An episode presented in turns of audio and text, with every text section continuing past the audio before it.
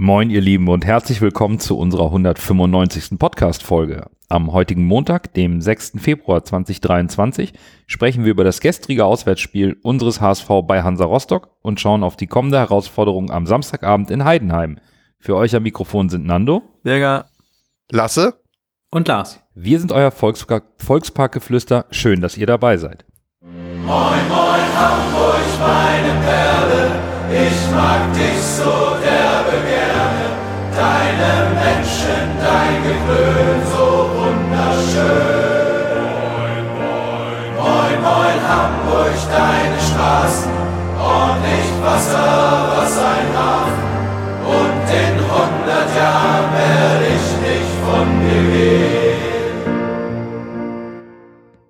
Bevor wir loslegen, möchten wir uns für euer zahlreiches, äh, zahl Bevor wir loslegen, möchten wir uns für euer zahlreiches und unglaublich positives Feedback bedanken, welches uns in den letzten zwei Wochen erreicht hat.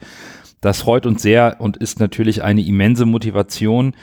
Ähm, drei Menschen möchten wir an dieser Stelle nochmal gesondert erwähnen. Erstmal vielen Dank an Jan Luca, der auf Twitter unseren Podcast explizit beworben hat und gleich neue Hörerinnen und Hörer aktivierte. Carsten hat uns eine sehr bewegende Nachricht über Facebook zukommen lassen. Das war auch ganz toll und den großen Gänsehautmoment hat in dieser Woche äh, Sochi mit ihrem Tweet ja, hervorgerufen, der da lautete, ich habe noch keine einzige Folge verpasst. Ähm, da können wir nicht viel sagen, außer ein Wort. Vielen Dank. Ganz toll finden wir auch, dass ihr Lars als Teil unseres Podcasts so positiv aufgenommen habt. Ähm, Lars, du hast auch direkt viel Zuspruch nach unseren gemeinsamen Folgen erhalten. Jetzt bist du voll und ganz angekommen im Volksparkgeflüster. Ja, erstmal äh, auch von meiner Seite ganz ausdrücklichen Dank an unsere Hörerschaft. Ähm, es ist richtig schön, ja, so gespiegelt zu bekommen, dass euch das gefällt, was wir hier machen. Das ist toll. Vielen Dank. Und dann muss und will ich mich natürlich auch noch bei euch dreien bedanken, Nando, Bürger und Lasse. Ihr habt mir den Einstieg hier richtig leicht gemacht und es macht einfach Riesenspaß. Ja, und jetzt ist die Probezeit auch erfolgreich bestanden und damit der Welpenschutz vorbei, lieber Lars. Also, jetzt geht's los und jetzt wollen wir auch sportlich werden. Verstanden. Wir wärmen uns auf mit einem Blick auf den vergangenen Spieltag. Und mein Spiel, welches ich in unserer letzten Folge als mein Fokus angekündigt hatte, war leider äh, kein Augenschmaus. Ähm, ich sehe weder Fürth noch Nürnberg stark genug, um nochmal oben anzugreifen. Da muss ich meinen, meine Einschätzung aus der Winterpause revidieren. Und nach dem Spieltag hat sich die Spitze etwas abgesetzt, auch eben weil Heidenheim, Düsseldorf und Hannover ihre Spiele verloren haben. Ein Augenschmaus war das Spiel nicht, aber ich fand es mega intensiv und äh, gut anzuschauen. Also, weil es ging ja richtig heiß her. Also, das war schon, hat Spaß. Ich finde, es hat Spaß gemacht, das Spiel zu gucken. Aber jetzt äh, fußballerisch erste Sahne was nicht, da gebe ich dir recht. Ansonsten, ja, St. Pauli gewinnt gegen Hannover. Ich war ja im Stadion tatsächlich. Äh, eigentlich als Auswärtssupport für Hannover hat leider nicht so funktioniert. äh, meine Glückssträhne am Millantor, außer mit dem HSV, ist gerissen. Äh, ja, aber ansonsten, KSC Magdeburg trennen sich 1-1. Die kommen da beide und nicht so wirklich unten weg. Ja, Kaiserslautern gewinnt schon wieder, reitet die Welle weiter. Ja, Bielefeld gewinnt dann auch. Das sind so für mich die. Und Darmstadt halt schon wieder wahnsinnig stabil. Das sind für mich die Ergebnisse, die mich am meisten, sagen wir mal, äh, nicht gewundert haben, sondern die, die ich am interessantesten fand. Also ich habe mich ja äh, letzte Folge dafür beworben, dass äh, Paderborn Düsseldorf ein gutes Spiel wird. Äh, leider konnte ich das doch nicht sehen, aber vom Ergebnis her ähm, muss es schon ein schönes Spiel gewesen sein mit den fünf Toren. Äh, Darmstadt marschiert weiter. Nürnberg, ja, muss auch ein bisschen, äh, muss sich mehr nach unten äh, orientieren als nach oben und äh, dass Bielefeld dann so, ein, so einen kleinen Befreiungsschlag schaffen kann oder auf jeden Fall mal ein positives Ergebnis feiern kann, ist natürlich auch wichtig, aber äh, es ist unten verdammt eng und der Abstiegskampf fängt ja immer noch ab Platz 9 an. Also Pauli hängt noch unten drin. Ja, ich hatte ja mein besonderes Augenmerk ähm, auf das Spiel Arminia in Regensburg gelegt und da Bielefeld ja nach der Heimniederlage zum Rückrundenauftakt ganz tief im Keller zu versinken drohte. Ja, und jetzt haben sie mit einem 3 zu 1 Auswärtssieg bei einem direkten Konkurrenten im Abstiegskampf in Regensburg ähm, erstmal ein bisschen wieder Luft zum Atmen gewonnen. Das ist, freut mich persönlich für, für Arminia Bielefeld. Auch wenn es da jetzt natürlich äh, mit einem Sieg noch nicht alles wieder eitel Sonnenschein auf der Alm ist, aber der Sieg war schon ungeheuer wichtig. Und ansonsten, ja, ihr habt es gesagt, Darmstadt äh, ungeheuer konstant und ähm, auch viele andere Mannschaften äh, aus dem oberen äh, Tabellenregionen haben sich keine Blöße gegeben. Und so war es wahnsinnig wichtig, dass wir in Rostock eben auch gepunktet haben. Definitiv. Das war ein wichtiger Sieg, wenn man auf den Spieltag schaut. Und den wollen wir natürlich jetzt auch im Detail einmal besprechen. Den, das Spiel unseres HSV in Rostock. Und Tim Walter überraschte erneut, zumindest die meisten von uns oder uns Vieren. Er hat in der Startelf im Vergleich zum Spiel gegen Braunschweig nämlich keinen Wechsel vollzogen. Königsdörfer bekam also eine weitere Chance im Zentrum hinter Glatzel. Rostock wechselte im Vergleich zur Niederlage in Heidenheim einmal. Pröger für Rhein als zweite Spitze. Und wir haben mehrheitlich mit Benes gerechnet. Und wenn wir das kurz erläutern, wir ähm, schmeißen jeder unsere Aufstellung in den Raum und der mehrheitliche Konsens ist dann die Aufstellung des Volksbackeflüster, die ihr dann immer in unserem Spieltag-Thread findet. Bürger, Lars und ich waren für den Wechsel Benes für Königsdörfer.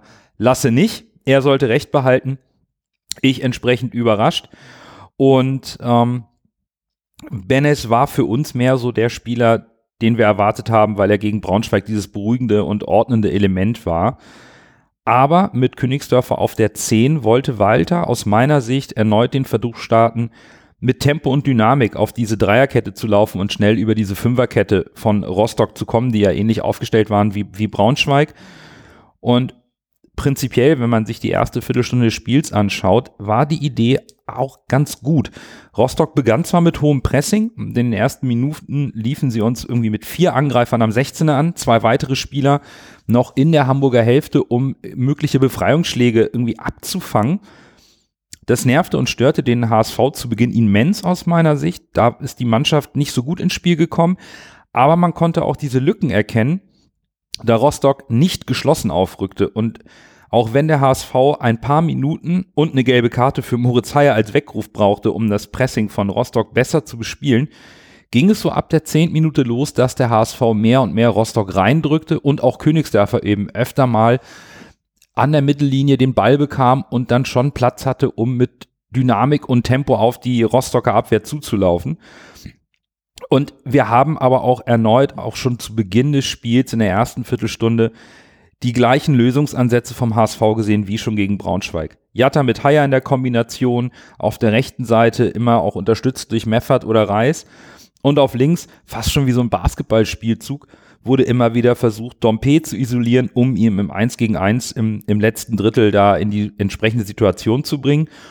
Und dadurch, dass der HSV zwar mit etwas Nervosität, aber dann auch mit guter Struktur dieses Pressing überstanden hat, wurde der Druck kontinuierlich größer. Es fehlten halt diese gefährlichen Aktionen und da ist in der ersten Viertelstunde aus meiner Sicht nur der Schuss von Dompe erwähnenswert, den Kolke da irgendwie mit Oberarm, Schulter zur Ecke parierte. Aber ähm, der HSV war dann doch nach der Anfangsviertelstunde aus meiner Sicht sehr gut im Spiel.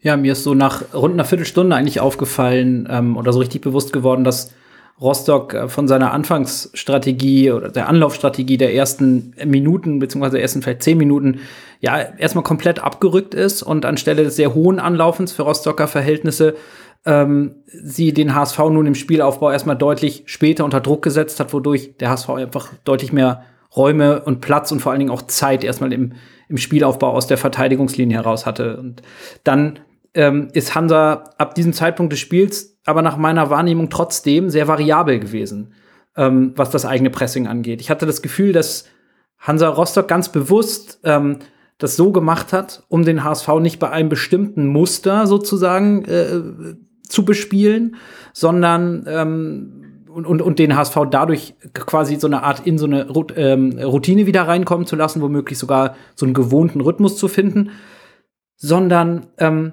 eigentlich ganz bewusst immer wieder so ein bisschen vor geänderte Situationen stellen. Da war dann situativ plötzlich wieder das hohe Pressing da, auch in der, in der, in der Minute 20 und, und, und den Minuten, die dann so folgten. Ähm, dann ist es aber kurze Zeit später ich will nicht sagen wieder eingeschlafen, sondern wieder eingestellt worden, sodass der HSV im Spielaufbau eigentlich nicht von vornherein wusste, werden wir jetzt hoch angelaufen oder nicht. Ich hatte das Gefühl, das war eine ganz klare Marschroute von Hansa Rostock, eben da nicht ein Schema sozusagen dem Gegner auf dem Silbertablett zu servieren, auf das er dann reagieren kann. Und ähm, das, finde ich, hat Hansa Rostock dann ja mannschaftstaktisch ziemlich gut umgesetzt. Insbesondere, ja, wenn man das mal so vergleicht zu Eintracht Braunschweig in der vergangenen Woche im Volkspark. Ähm, bei denen war es eigentlich so das eigene Tor, was ja, ja, wir haben darüber gesprochen, in vielerlei Hinsicht doch in der Entstehung, ich sag mal, glücklich war, so ein bisschen als Hallo-Wach-Effekt ähm, benötigt wurde, um dann sozusagen auch besser ins Spiel zu kommen. Das hat Hansa Rostock eigentlich von Beginn an geschafft. Und auch wenn der HSV ja so nach ab Minute 15, vielleicht 20 optisch auf mich deutlich aktiver auch gewirkt hat, Nando, du hast es gesagt, als noch zu Beginn, gab es aber auch in dieser Phase eigentlich auf beiden Seiten nicht wirklich nennenswerte Torabschlüsse. Und die größte ähm, optische Überlegenheit oder die größere optische Überlegenheit des HSV ist dann natürlich auch so ein bisschen ähm, daraus sicherlich abgeleitet, dass eben Hansa Rostock sich weiter zurückgezogen hat und wir einfach mehr Ballkontrolle hatten, was natürlich dann immer so auch so ein bisschen wirkt. Wir hatten einfach mehr Räume und Nichtsdestotrotz, auch wenn nicht viel passiert ist vor den Toren, einmal hatte ich den Torschrei natürlich doch auf den Lippen, als äh, Moritz Heyer von halbrechts einfach mal sich ein Herz gefasst hat und abgezogen hat und der Schuss wie ein Strich wirklich Zentimeter oben links am Giebel vorbeigerauscht ist ah, wenn der da oben einschlägt, dann haben wir, glaube ich, das Tor des Monats Februar gesehen. Ähm, so war das dann aber bis zur 30. Minute eigentlich vor beiden Toren erstmal die einzige, ja, zwingende Aktion. In der Phase, die ich jetzt ansprechen werde, so ab der 30. Minute, fand ich, es war auffällig, wie aktiv, auch das vorher schon, wie aktiv Jatta war. Das war schon wie der da rechts wieder die Seite beackert hat, auch im Zusammenspiel mit Haier. Da gab es in der 34. Minute eine richtig schöne Aktion. Äh, da gab es so einen schönen Doppelpass mit Jatta und Haier. Und der wurde dann leider nicht komplett perfekt zu Ende gespielt, aber da waren echt, wenn das noch besser eingespielt wird, da waren richtig tolle Ansätze zu sehen, muss ich sagen. Da hat mir Haier in der Kombination mit Jatta echt gut gefallen. Ja, und dementsprechend hat der HSV in dieser, in der Phase irgendwie gefühlt lag ein Tor in der Luft und der HSV hat es dann auch gemacht. Also ich fand es ganz komisch. Ich habe das Spiel ja nur im Real Life gesehen und wusste, was passiert. Aber irgendwie fand ich, es war schon zerfahren, das Spiel, und Rostock hat es auch gut gemacht, weil sie halt griffig waren, so wie, wir es auch erwartet haben. Aber irgendwie hat sich der HSV dann doch durch die paar Chancen, die dann da waren, auch immer weiter vors Tor gespielt von Rostock und dann wieder in der 39. war es natürlich auch Glück, wenn Glatzel in den Strafraum reingeht. Äh, Meffert setzt nach und dann gibt's halt Ping-Pong und dann äh, hat halt Reis Glück, dass ihm der Ball vor die Füße fällt und ja, er haut ihn halt rein. In der 42. Minute gab's dann noch einen äh, Schuss von Glatzel, äh, leider dann äh, gut gehalten von Kolke im Torwart-Eck, den fand ich auch schön richtig satter, satter Schuss. Äh, den muss er natürlich aber auch haben, der Torwart. Äh, was mir aufgefallen ist, auch in dieser Phase, ist, dass äh, Glatzel sich richtig oft hat fa tief fallen lassen. Er war nicht wirklich oft äh, richtig vorne als Mittelstürmer drinne, sondern musste irgendwie immer mit Aufbauarbeit leisten.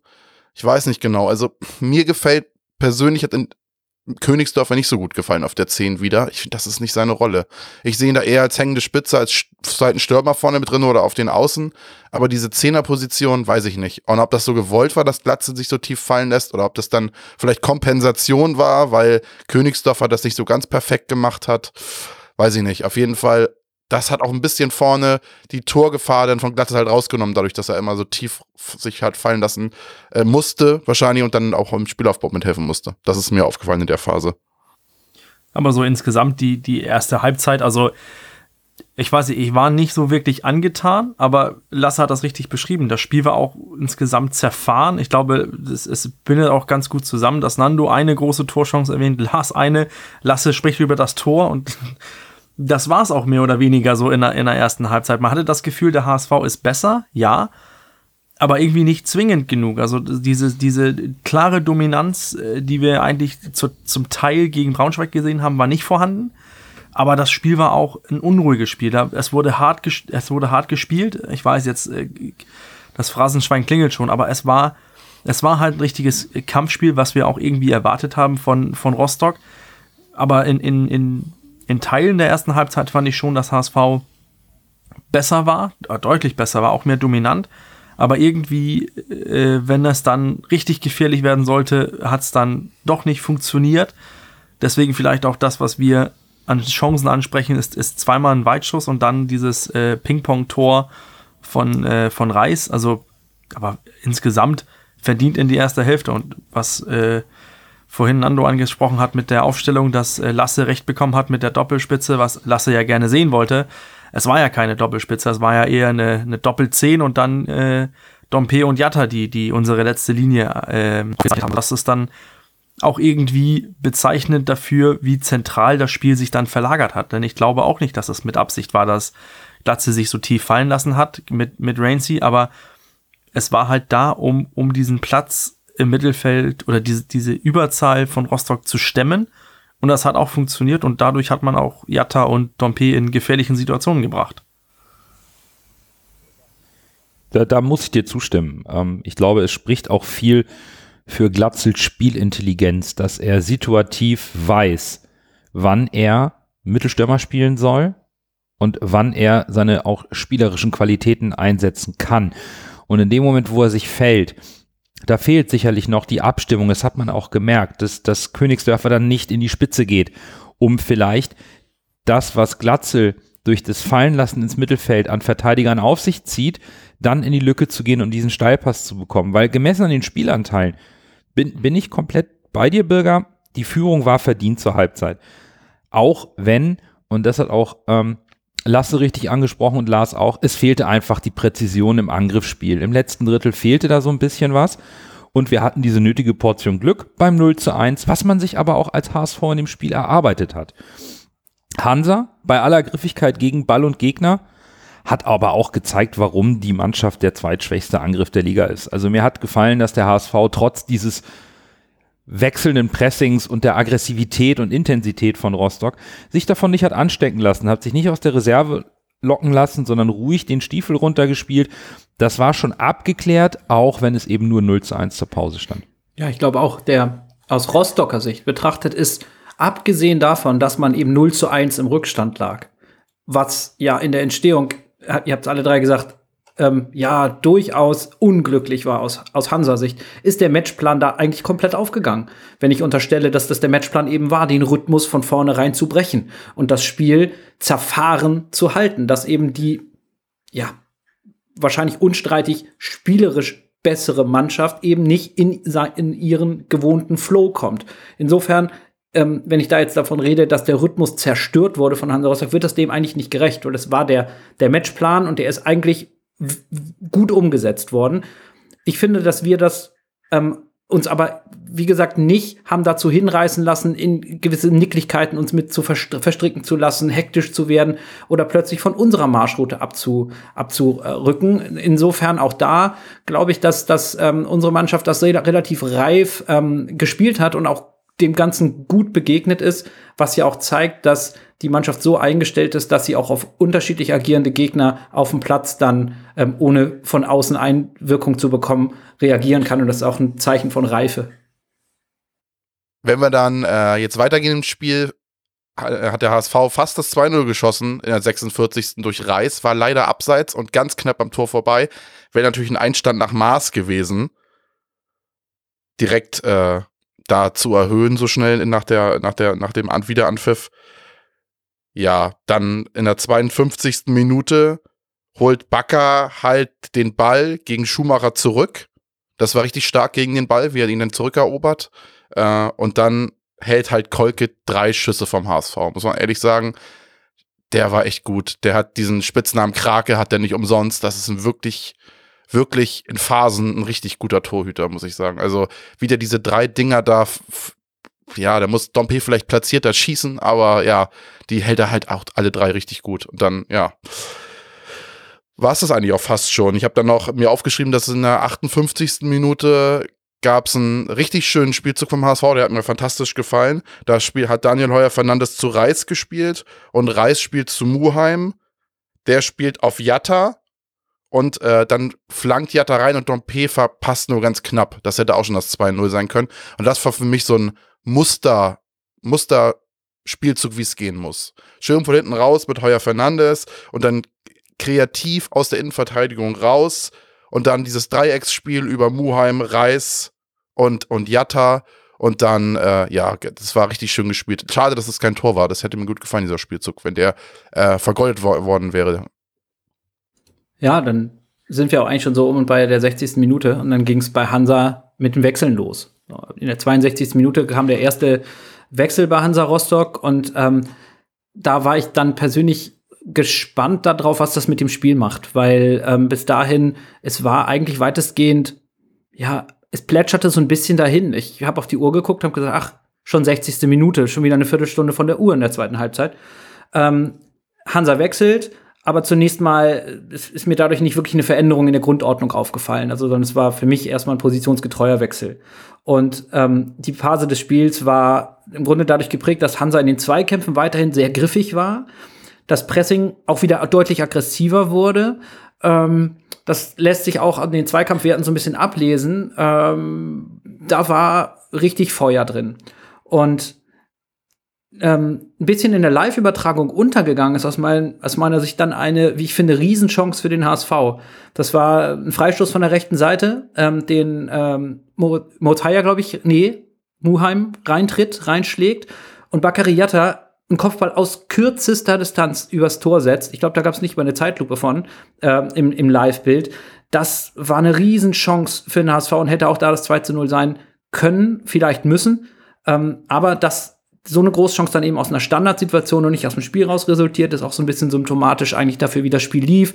Es blieb ein bisschen zerfahren und, und, und, und ähm, ja, es war wenig ähm, richtig, ja, Spielkultur, großes Wort, ähm, in dieser Phase irgendwie zu sehen. Zwingendes war auch nicht so wirklich viel dann dabei. Und was dann folgte, waren die wohl wildesten fünf Minuten in der ganzen Partie. Ähm, denn binnen zwei Minuten musste Daniel Heuer Fernandes den Ball zweimal aus seinem eigenen Kasten holen. Ähm, Beide Male wurden die Treffer dann aber aufgrund von Abseitssituationen auch unstreitig und richtigerweise nicht anerkannt, aber da ähm, war das Spiel äh, plötzlich äh, wild. Insbesondere die erste Szene, ähm, da habe ich mich, muss ich ganz ehrlich sagen, vor dem TV auch äh, richtig geärgert. Das war eigentlich ein relativ, ähm, ja, Standard äh, Angriff, ähm, relativ langer Schlag aus der Verteidigungskette raus, der einmal abgelegt wird und dann lang quasi ähm, in die HSV-Hälfte reingespielt wurde. Mhm. Einmal schnell über Pröger und Ingelsson und der ist dann plötzlich frei durch und läuft auf Feuer Fernandes zu. Da war mir persönlich die Konterabsicherung, so es überhaupt eine gab, ähm, absolut nicht genug. Und ich finde, dass uns so eine Situation auswärts mit einer Führung im Rücken eigentlich nicht passieren darf ähm, oder sollte. Und ich, ich, ich weiß, dass man dazu jetzt sagen kann, wieso, war doch abseits und deswegen hat die Abwehr ja eigentlich funktioniert. Aber das Abseits resultierte ähm, weniger daraus, dass wir ein gutes Stellungsspiel hatten, sondern wir standen wahnsinnig hoch und die hatten gerade im Zentrum da für meine Begriffe nicht ausreichend ähm, was gegenzusetzen gegen, gegen diesen doch sehr, sehr, sehr einfachen Angriff eigentlich. Aber auf Hansa und das Publikum hatte die Szene natürlich auch ohne gültiges Tor eine echt pushende Wirkung. Und aus HSV-Sicht war es vielleicht die einzige kurze Phase des Spiels, in dem ich so ein bisschen was wie so eine Art Wackeln oder eine, eine Unsicherheit, ein Wanken, ein kleines äh, empfunden habe. Und ja, zwei Minuten später war der Ball dann das zweite Mal bei uns im Kasten. Anderer Schütze, gleiches Problem für Hansa, abseits. Ähm, diesmal war die Situation anders in der Entstehung. Das war Heuer Fernandes, spielt einen langen Ball, der wie ein Boomerang einfach zurückkommt, äh, zurückgeköpft wird. Er hat einen kurzen Schreckmoment, weil Jonas David ja den Ball noch berührt, aber ähm, es war alles andere als eine kontrollierte Aktion, kontrollierte Ballaktion und insofern Glück für den HSV, dass es da, wenn ich das richtig in Erinnerung habe oder, oder aufgeklärt wurde, eine Regeländerung oder Klarstellung in der vergangenen Sommerpause gab, dass eben das keine Abseitssituation äh, äh, mehr aufhebt, sondern dass eben abseits war und dann galt das Tor nicht. Ähm, da muss ich schon sagen, das war eine Szene, wo das Spiel ja offen war. Und es hätte in beide Richtungen in dem Moment was passieren können. Ähm, und erst in diese Drangphase von Hansa Rostock rein hat Tim Walter dann zum ersten Mal gewechselt und Laszlo Benisch für Königsdörfer gebracht. Also im Grunde genommen die HSV-Aufstellung hergestellt, die drei Viertel des Volkspark-Geflüsters von Anfang an antizipiert hatten. Ähm, ja, und damit halt auch dieselbe Umstellung vorgenommen wie schon vorgangene Woche gegen Eintracht Braunschweig, nur eben eine Viertelstunde später.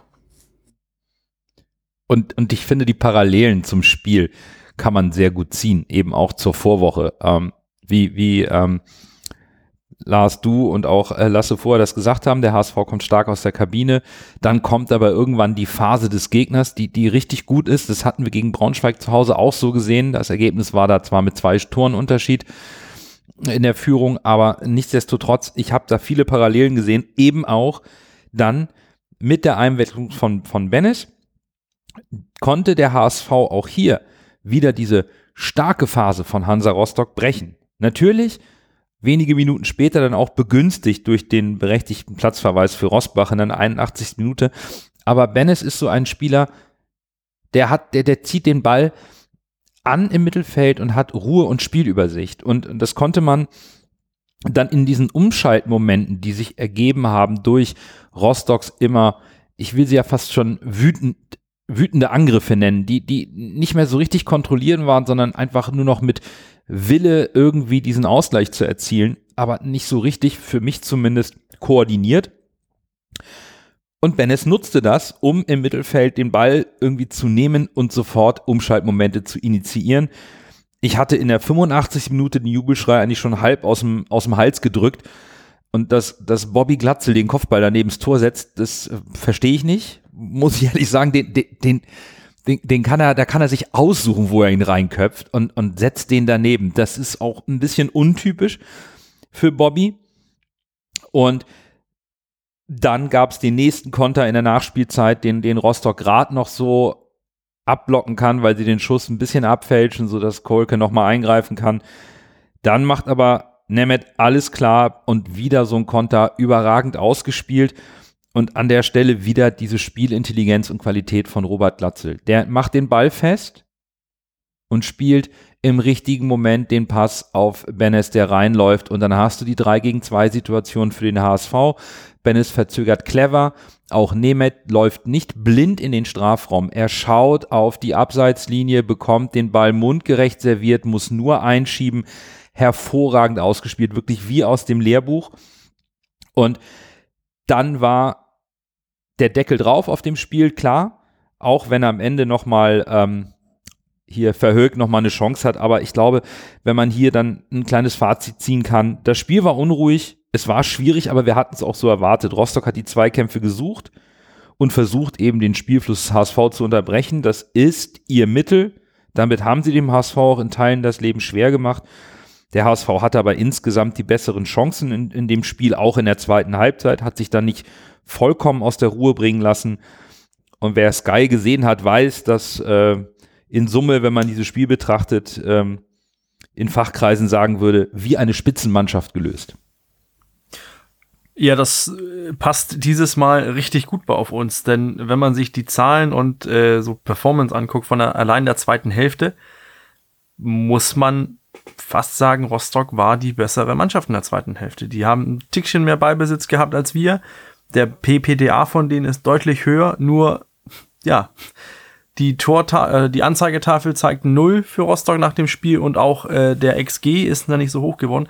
Und ich fand deine, deine Beschreibung von diesem wilden Angriff, Nando, ich fand, das war, das hat äh, Rick van Drongelen, also mein immer noch Favorit, Big Rick, äh, hat das ähm, irgendwie so ein bisschen, das war so typisch für ihn und ich, ich glaube, ich mochte das vom, beim HSV bei ihm, dieses wilde, dieses mit Willen irgendwie was durchsetzen, aber da versucht er plötzlich beim äh, Angriff, versucht er irgendwie so ein Kurzpassspiel zu machen und läuft in unseren Strafraum. Ich glaube, wir machen danach sogar den einen Konter, der nicht zum, zum Tor führt, wo ich denke, aber das ist ohne Plan. Offensiv sah es planlos aus bei Rostock und ich glaube, vielleicht hat man dann auch beim HSV mehr oder weniger zugelassen, dass, dass Rostock einfach ein bisschen kommen durfte, weil es nicht wirklich gefährlich wurde. Das, das hat man clever heruntergespielt und zuletzt dann auch den Deckel drauf gemacht, obwohl man den Deckel natürlich früher hätte drauf machen können müssen.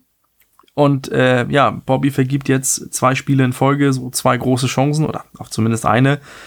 Ja, das ist untypisch für ihn, aber wenn er die dann nächste Woche reinmacht, dann ist alles wieder gut.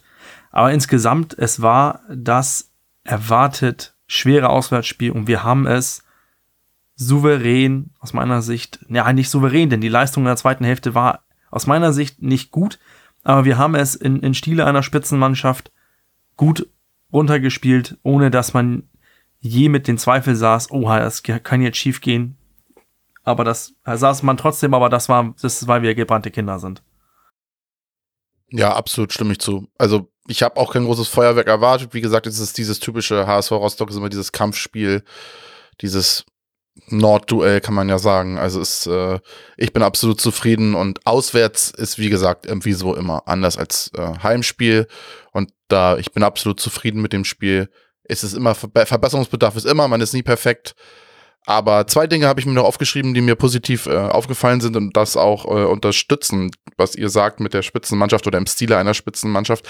Einmal hat es mir super gefallen, wie Glatzel und äh, Benes sich gefreut haben, mit Nemeth, nachdem er das Tor geschossen hat. Das war nicht so, dass dann Glatzel gesagt oh ne, jetzt ist da hier ein Konkurrent, ne, der nimmt mir jetzt hier meinen Stammplatz weg, der schießt jetzt auch Tore, sondern er ist direkt zu ihm hingelaufen. Die drei haben sich da umarmt und haben sich gefreut. Also er scheint jetzt schon einigermaßen gut so integriert zu sein in die Truppe. Äh, das spricht für die Mannschaft, für das, für das Mannschaftsklima. Ich glaube, das ist schon ein eingeschworener Haufen, wenn man das so sagen kann, heutzutage nur noch im Profifußball. Und was mir auch noch gut gefallen hat, ist das Zeitspiel von Dompe, wo er die gelbe Karte für bekommen hat. Weil wir haben immer gesagt, der HSV hat keine Spieler, die sowas können. Wir sind nicht, wir sind nicht abgewichst genug. Äh, Dompe hat das perfekt gemacht. Schön nochmal Tempo rausgenommen, nochmal schön, schön geklatscht und dann nochmal schön die gelbe gekriegt und nochmal Zeit von der Uhr genommen. Und das finde ich gut. Das ist natürlich ein bisschen arschig, aber wir haben ja immer gesagt, sowas fehlt uns. Und wenn die Spieler mittlerweile auch sowas können, dann äh, ist das auf jeden Fall eine Hilfe, solche Spiele über, die, äh, Spiele über die Zeit zu retten. Ja, ähm, es war ein Schweinespiel. Ich habe das direkt äh, gestern gesagt und äh, bleibe ich bei. Ähm, aber wenn du aufsteigen willst, dann machst du das nicht mit 34 Mal Champagner-Fußball, Marke Walterball 5000, sondern du wirst mindestens fünf, wenn nicht zehn solche Schweinespiele äh, bekommen. Und die musst du eben auch gewinnen. Und das, ähm, finde ich, ist die größte Errungenschaft eigentlich an diesem Tag. Ich möchte und mag jetzt eigentlich gar nicht darüber groß philosophieren, ob wir jetzt souverän waren, ob wir die bessere Mannschaft waren, ob Rostock vielleicht in der zweiten Halbzeit sogar die bessere Mannschaft war. Für mich war sie das nicht. Ähm, war sie das insbesondere deshalb nicht, weil ich überhaupt keinen Plan habe erkennen können, wie man das HSV-Tor, außer mit lang und weit und vorn hilft uns der liebe Gott, ähm, ernsthaft in Gefahr bringen möchte. Und insoweit freut mich das, dass wir so ein Spiel dann am Ende mit 2 zu 0 gewinnen. Ähm, das straft auch bestimmt den ein oder anderen Kritiker Lügen, der schon sonst gekommen wäre und ah, das sind die schönen Spieler vom HSV und wenn man da nur mal richtig gegenhält, dann wird's eng. Ähm, nein, wird es nicht. Es war sicherlich nicht, ähm, äh, nicht alles Gold, was glänzt. Und solange wir nur mit einem Tor führen, und da bin ich total bei dir, Bürger, ähm, ist immer die Gefahr, dass einer durchflutscht. Genauso ist unser 1 zu 0 gefallen. Der ist ja letztlich auch so durchgeflutscht, dass er bei Reis auf dem Silbertablett lag. Da ist die Gefahr natürlich groß. Wir müssen das zweite Tor schießen. Das müssen wir auch in Rostock tun. Aber unterm Strich können wir sagen, wir haben dort nicht einen Gegner künstlich ins Spiel zurückgeholt. Wir haben ihn nicht aufgebaut, sondern wir haben Vielleicht mag es bieder gewesen sein für denjenigen, der es nicht unbedingt mit dem HSV hält. Es war relativ schnörkellos. Wir haben die Spiele aber so angenommen, wie wir es bekommen haben, als Schweinespiel. Und wir haben es, wie ich finde, sehr, sehr seriös und dann, ja, doch auch verdient und eigentlich souverän nach Hause gebracht. Ja, ich glaube, damit kann man dieses Spiel hervorragend zusammenfassen. Ein Punkt zu dem Spiel würde ich aber gerne noch einmal besprechen, denn der hat mich lange nach dem Spiel beschäftigt. Und das sind die Wechsel von Tim Walter. Wechsel sind im Grunde das einzige direkte Mittel, mit dem ein Trainer während des Spiels Einfluss nehmen kann, außer vielleicht mit einer Ansprache oder Umstellung in der Halbzeitpause.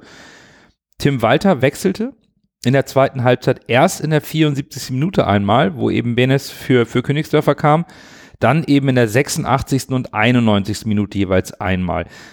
Nachdem wir jetzt ausführlich den Spielverlauf und diese unterschiedlichen Phasen im Spiel besprochen haben, auch mit äh, Rostocker Stärken, Phasen, wo sie wütend angegriffen haben, hätte Walter vielleicht früher in der zweiten Halbzeit reagieren müssen, um Rostock anders zu bespielen oder seid ihr total einverstanden mit der Art und Weise, wie Walter das mit den Wechseln gelöst hat und mit seiner Einflussnahme in der zweiten Halbzeit?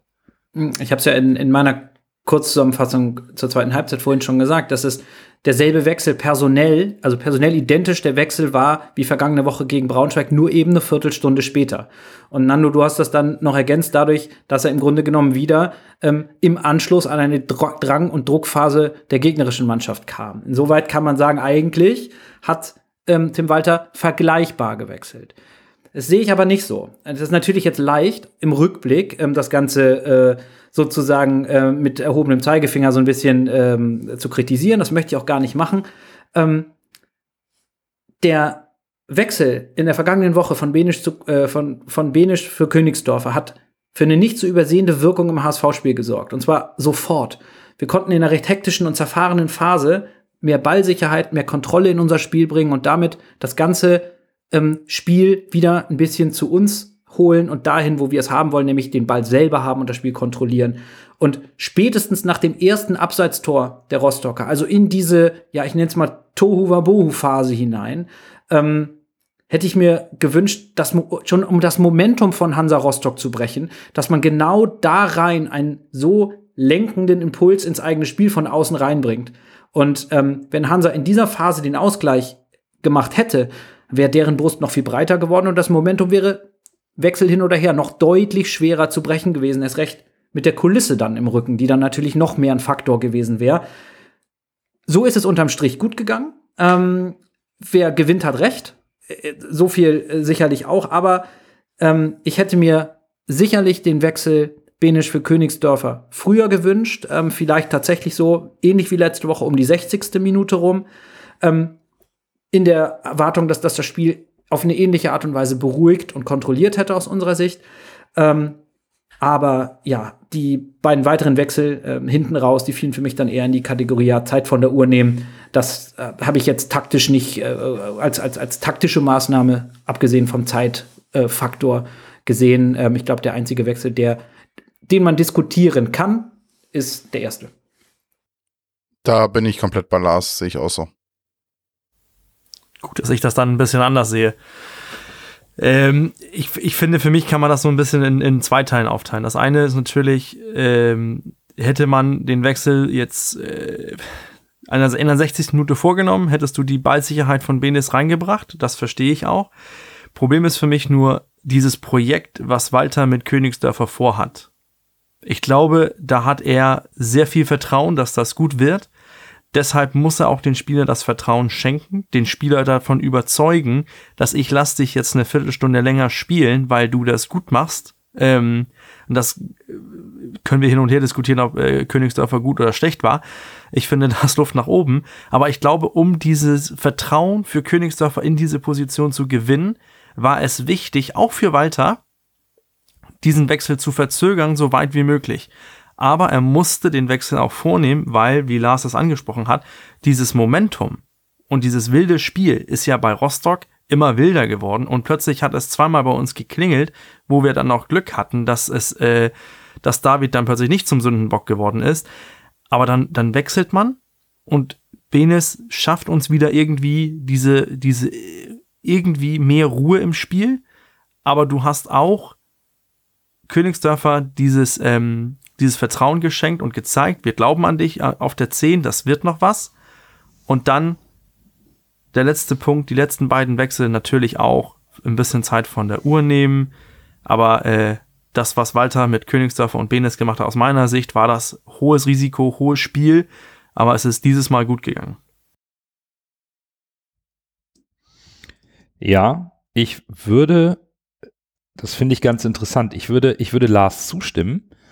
Und bin ein bisschen verwundert, Bürger, denn mh, hm, auf, in deiner Halbzeitanalyse, die du für uns immer auf Twitter machst, hast du gesagt, du rechnest mit einem frühen Wechsel, nämlich eben Benes für Königsdörfer. Jetzt hast du dich revidiert. Ich finde es ja, ich finde ja auch gut. Wir sollen ja auch äh, solche Nein, lass, lass mich das, lass solche mich das Themen kurz hier. Ich, ich verstehe den Wechsel. Ich hätte den auch gerne früher Ja. gesehen. Ich verstehe aber auch, wieso Tim Walter als Trainer Königsdörfer das längere Vertrauen gibt.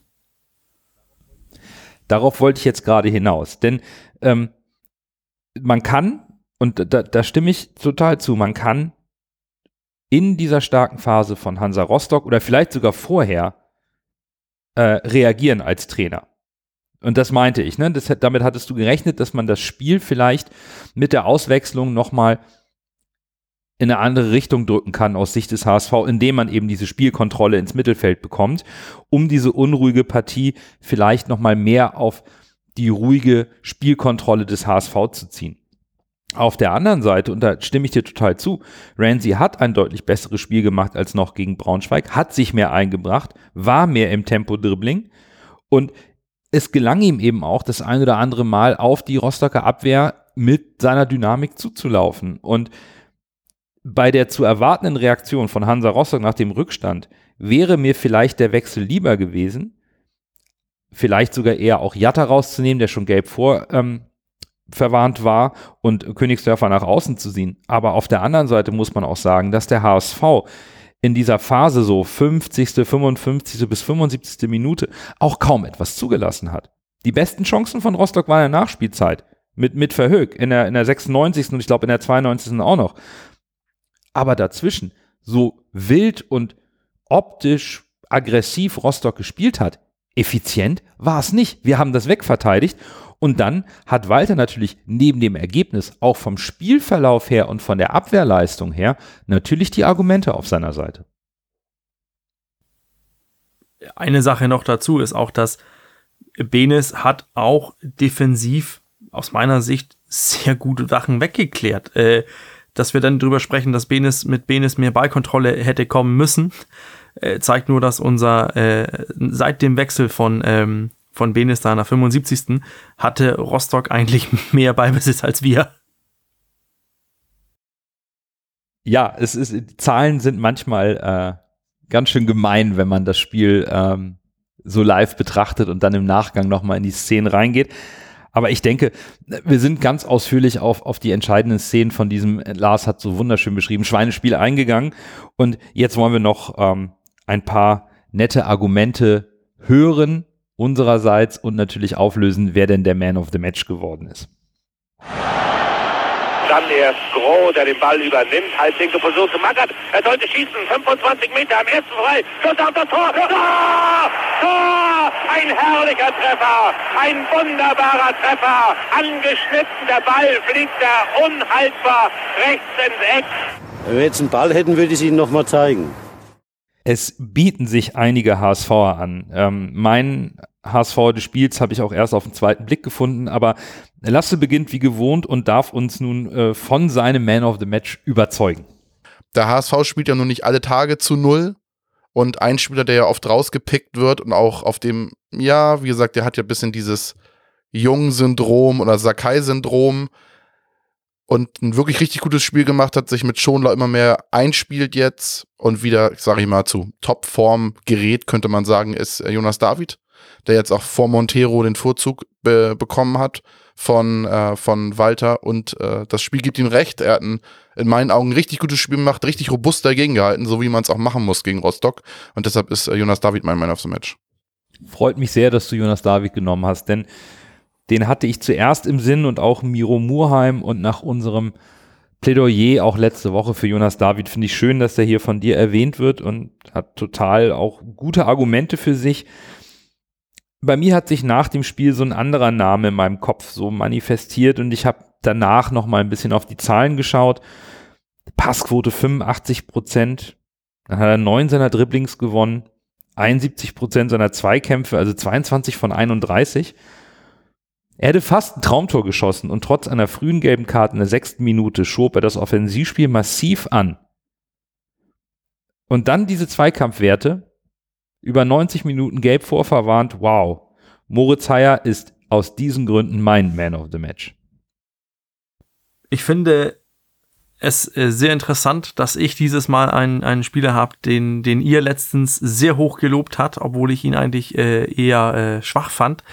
Aber für mich dieses Mal äh, Ludovic Reis, der das Mittelfeld aus meiner Sicht so ziemlich doll im Griff hatte, auch dazu bewirkt hat, dass wir, obwohl wir äh, numerisch in Unterzahl waren im Mittelfeld, das nicht so aufgefallen ist.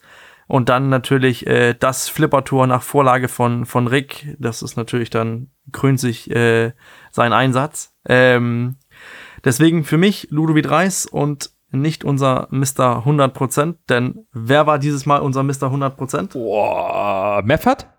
Nein, das war unser Neuzugang. Andres Nemeth hat alle seine Statistiken mit 100% belegt. Ja, er hatte nur eine Aktion, aber gut, okay. Ein Schuss, ein Tor. Ja, ähm, Fünf laut Wisecout. ich habe mich in der ersten Halbzeit schon gleich bei mehreren Situationen dabei erfasst, wie ich dachte, oh, sehr guter erster Kontakt. Und ähm, der betreffende Spieler hat äh, dabei oft mit relativ unscheinbaren Aktionen sich immer wieder Zweikämpfen aus dem Weg manövrieren können und hat für sich bzw. für die Mannschaft damit Räume geöffnet, um dann das Spiel auch zu verlagern. Statistisch war das auch ein sehr gutes Spiel von ihm. Ähm, 72 Prozent seiner Ballaktionen waren erfolgreich, Spitzenwert. Er hatte überhaupt die zweitmeisten Ballaktionen im ganzen Spiel. Ja, und wenn sein Distanzschuss dann im Winkel eingeschlagen hätte, dann hätte er damit ein Sahnehäufchen auf ein starkes Spiel gesetzt. Äh, neun von neun Dribblings. Nando, du hast das gesagt. Ich bin da komplett bei dir. Das war ein tolles Spiel von Moritz Heyer, mein Man of the Match. Wuhu. Zweimal Heyer, einmal David, einmal Reis. Das klingt bei uns schon mal ganz, ganz gut und auch schön divers, dass wir auch ähm, zwei Spieler dabei haben, die gerne in der Hinrunde oder auch einfach mal so kritisiert wurden. Unsere Hörerschaft macht uns eine kleine Freude. Die hat zwar Moritz Heyer nur auf Platz 4 gewählt, aber auf Platz 3 und das freut mich auch. Miro Murheim mit 43 Punkten. Finde ich auch cool, auch einer der Spieler, der oft viel Kritik einstecken musste. Auf Platz zwei Jonas David, die nächste große Freude, die unsere Hörerschaft uns hier bereitet. Und auf Platz eins und da folgen sie alle wieder, unserem Trainer Bürger Ludovic Reis mit 83 Punkten, der Man of the Match des 19. Spieltags für unseren HSV. Am 20. Spieltag geht es mit einem weiteren Auswärtsspiel weiter. Es geht nach Heidenheim zum Topspiel dieses Spieltages am Samstagabend bei Flutlicht und zwei der stärksten Mannschaften der Liga treffen aufeinander. Heidenheim hat im Winter auf Transfers verzichtet und das wohl auch zurechtlasse, denn verletzt ist keiner und die Leistungsträger liefern konstant gute Leistungen ab. Da braucht man nicht viel zuschlagen.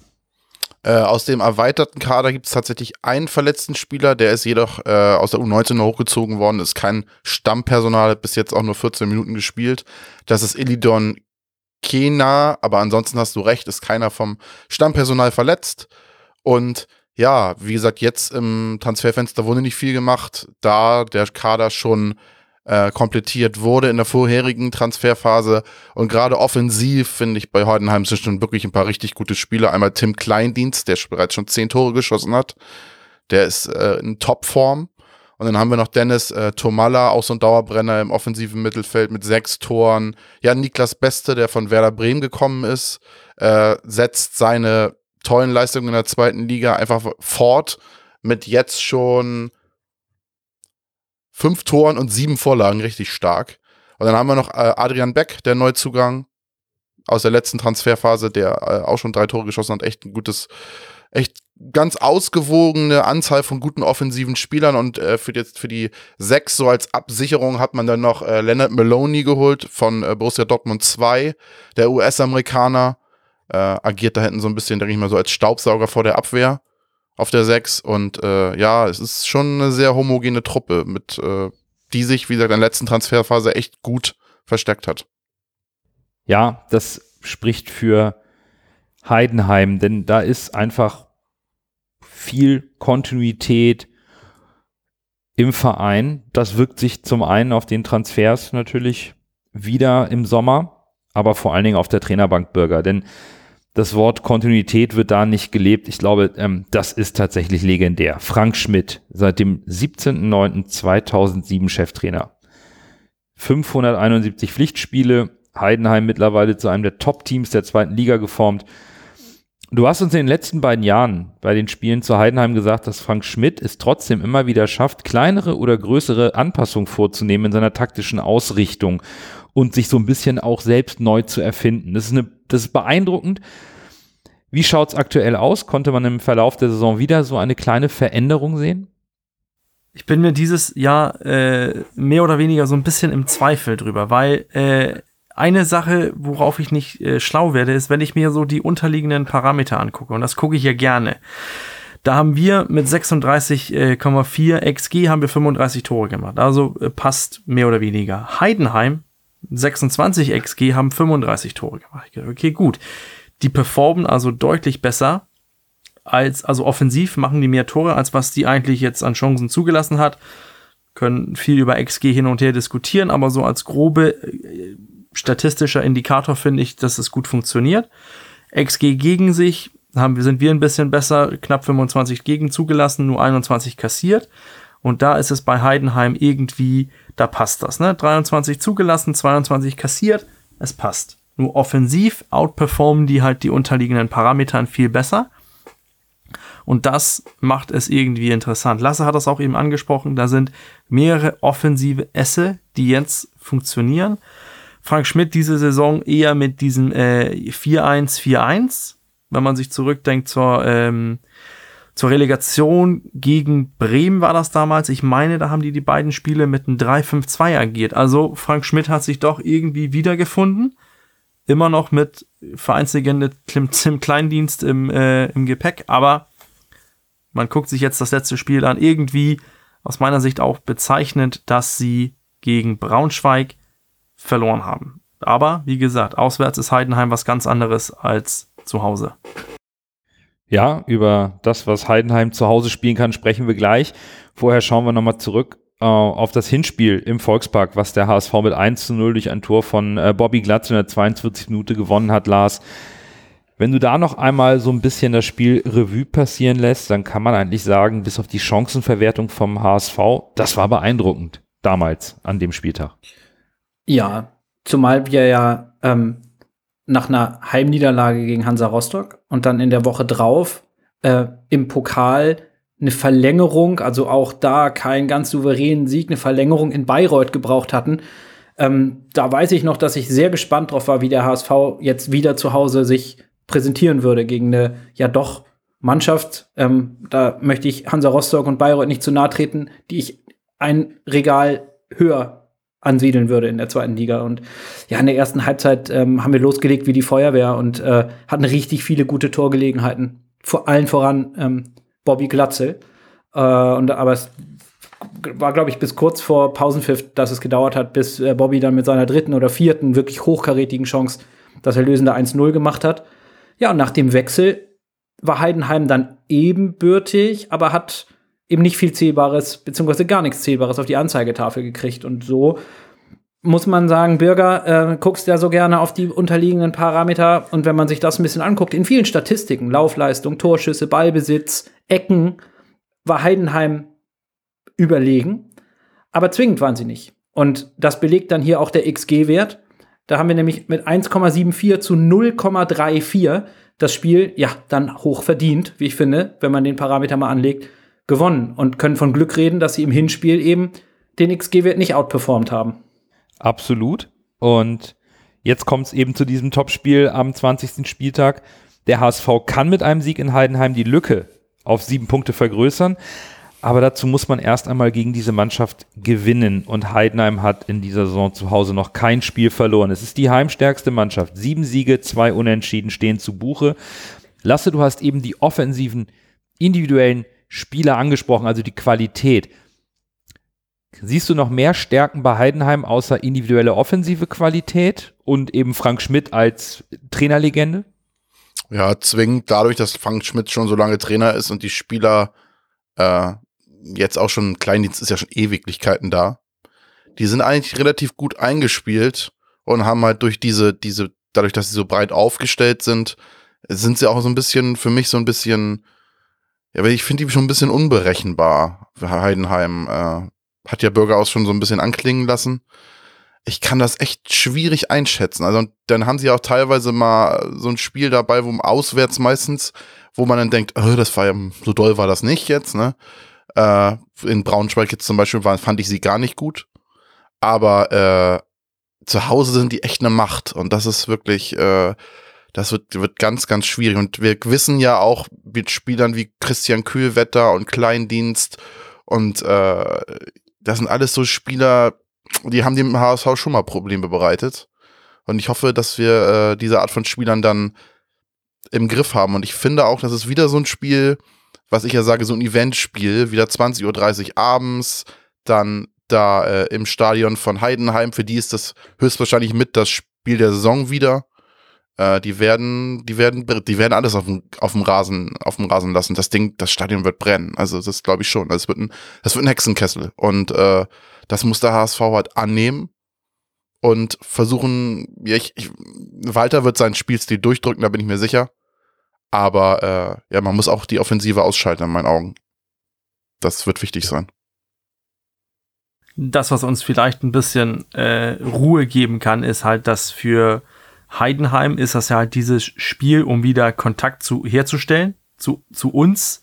Äh, umgekehrt können wir selbst mit einem Punkt alleine die noch auf Abstand halten. Also das ist dann, ich weiß, es ist noch lange hin, aber dieses äh, Taktieren kann so ins Kleine so schon ein bisschen anfangen, aber natürlich, wenn wir die Mannschaft sind, die da Heidenheim irgendwie äh, mehr oder weniger ja, das Genick brechen, die erste Heimniederlage zufügen, das ist natürlich auch dann ein Knick, weil dann ist die Lücke sehr groß zwischen Platz 2 und Platz 3. Das ist dann auch natürlich eine Möglichkeit, die man ergreifen muss. Aber wie gesagt, stärkstes Auswärtsteam sind wir und treffen dann auf die stärkstes äh, Heimteam. Ich bin gespannt. Aber irgendwie äh, so, wie wir die letzten beiden Spiele gestalten haben, ohne so richtig zu überzeugen und dann doch relativ komfortabel zu gewinnen. Also irgendwie sehe ich das positiv, aber es ist auch natürlich eine ganz andere Kaliber, dem wir gegenüberstehen, als jetzt Braunschweig und Rostock. Exakt, das ist auch das, wo ich ein bisschen Angst vor habe, das mit diesen sieben Punkten, muss ich sagen, weil das ist, das ist wieder, das ist wieder diese, ich will nicht sagen einmalige Chance, weil ich hoffe, sie wird nicht einmalig bleiben, diese Saison, aber das ist wieder dieses typische Bananenschalenspiel, wie du es immer nennst, Bürger, äh, weil genau jetzt wieder diese riesige Chance da ist, diesen Abstand so zu erhöhen, dass er eigentlich fast, wenn der sieben Punkte, das eigentlich für den dritten, wenn der HSV nicht komplett einbricht, fast gar nicht mehr aufzuholen. Und äh, das, das, das ist das, wo ich wieder so ein bisschen Bauchschmerzen habe, weil der, wir kennen unseren HSV. Diese wirklichen Key-Spiele, wo, die, wo man diese riesen Chancen hat, die laufen ja oftmals nicht so, wie wir es uns vorstellen. Aber vielleicht ist ja dieses Jahr alles anders. Genau das ist meine Kerbe. Ähm, lass uns mal keine self-fulfilling prophecy hier, hier herbei, ähm, hier herbei reden. Denn, ähm, Soll ich es rauslöschen? Nein, um Himmels Willen. Warum? ähm, sieh das mal von der anderen Seite. Heidenheim kann sich auf den Kopf stellen, kann machen, was sie wollen. Der HSV wird am Samstag um 22.30 Uhr auf einem direkten Ausstiegsplatz stehen. Punkt. Das ist so. Und ähm, das muss schon mal eine gewisse Anspannung nehmen. Wir haben in diesem einen Spiel, das klingt jetzt blöd, nichts tabellarisch zu verlieren. Unser Vorsprung kann kleiner werden, selbstverständlich, aber der Vorsprung ist nicht in Stein gemeißelt und auch wenn er jetzt mal sechs oder sieben Punkte wäre, wird er das nicht bleiben. Wenn er zwischendurch mal nur noch ein oder zwei Punkte ist, ist es egal. Wir sind aktuell auf einem direkten Aufstiegsplatz und wir werden es bleiben. Und ich sehe die Gefahr, dass es nicht läuft, ist immer da. Aber wir sind in dieser Saison an einem anderen Punkt in der Entwicklung dieser Mannschaft, als wir in den ganzen Vorjahren waren. Wir haben das heute und wir haben es auch in der letzten Woche besprochen. Die Mannschaft ist für mich reifer. Sie ist in der Lage, ein Schweinespiel anzunehmen, ähm, seriös zu spielen, sich nicht, wie soll ich jetzt sagen, auf ein Niveau runterziehen zu lassen, sondern, um es mit Tim Walter zu sagen, bei sich zu bleiben und das eigene Spiel, den eigenen Plan, den es gibt, auch gegen Gegner, die anders agieren, durchzuziehen und das am Ende des Tages erfolgreich zu gestalten. Wir sind in der Lage, Lasse, du hattest das gesagt, ähm, und das wünsche ich uns dann auch, dass du da, dich da in Heidenheim wieder drüber freuen kannst. Wir sind auch cleverer geworden. Wir haben wir taktische Mittel wie auch einfach mal ein bisschen Zeitspiel zu betreiben, auch einfach mal ein bisschen an der Uhr zu drehen, einen Drive aus dem Spiel zu nehmen. Auch da sind wir reifer geworden. Ich glaube tatsächlich, dass die Anspannung für Heidenheim zu Hause, dort ist die Erwartung, wenn wir hier nach oben wollen, dann müssen wir dieses Spiel gewinnen. Solange das Spiel, wenn das Spiel angepfiffen ist, klingt jetzt blöd, haben wir 0 zu 0 gewonnen. Weil Heidenheim nicht an uns rangekommen ist und auch nicht aus eigener Kraft uns wird überholen können. Und solange wir dort nicht in Rückstand geraten, noch zwei Spiele hinter uns hängen, weil sie weiterhin mit vier Punkten hinter uns sein werden.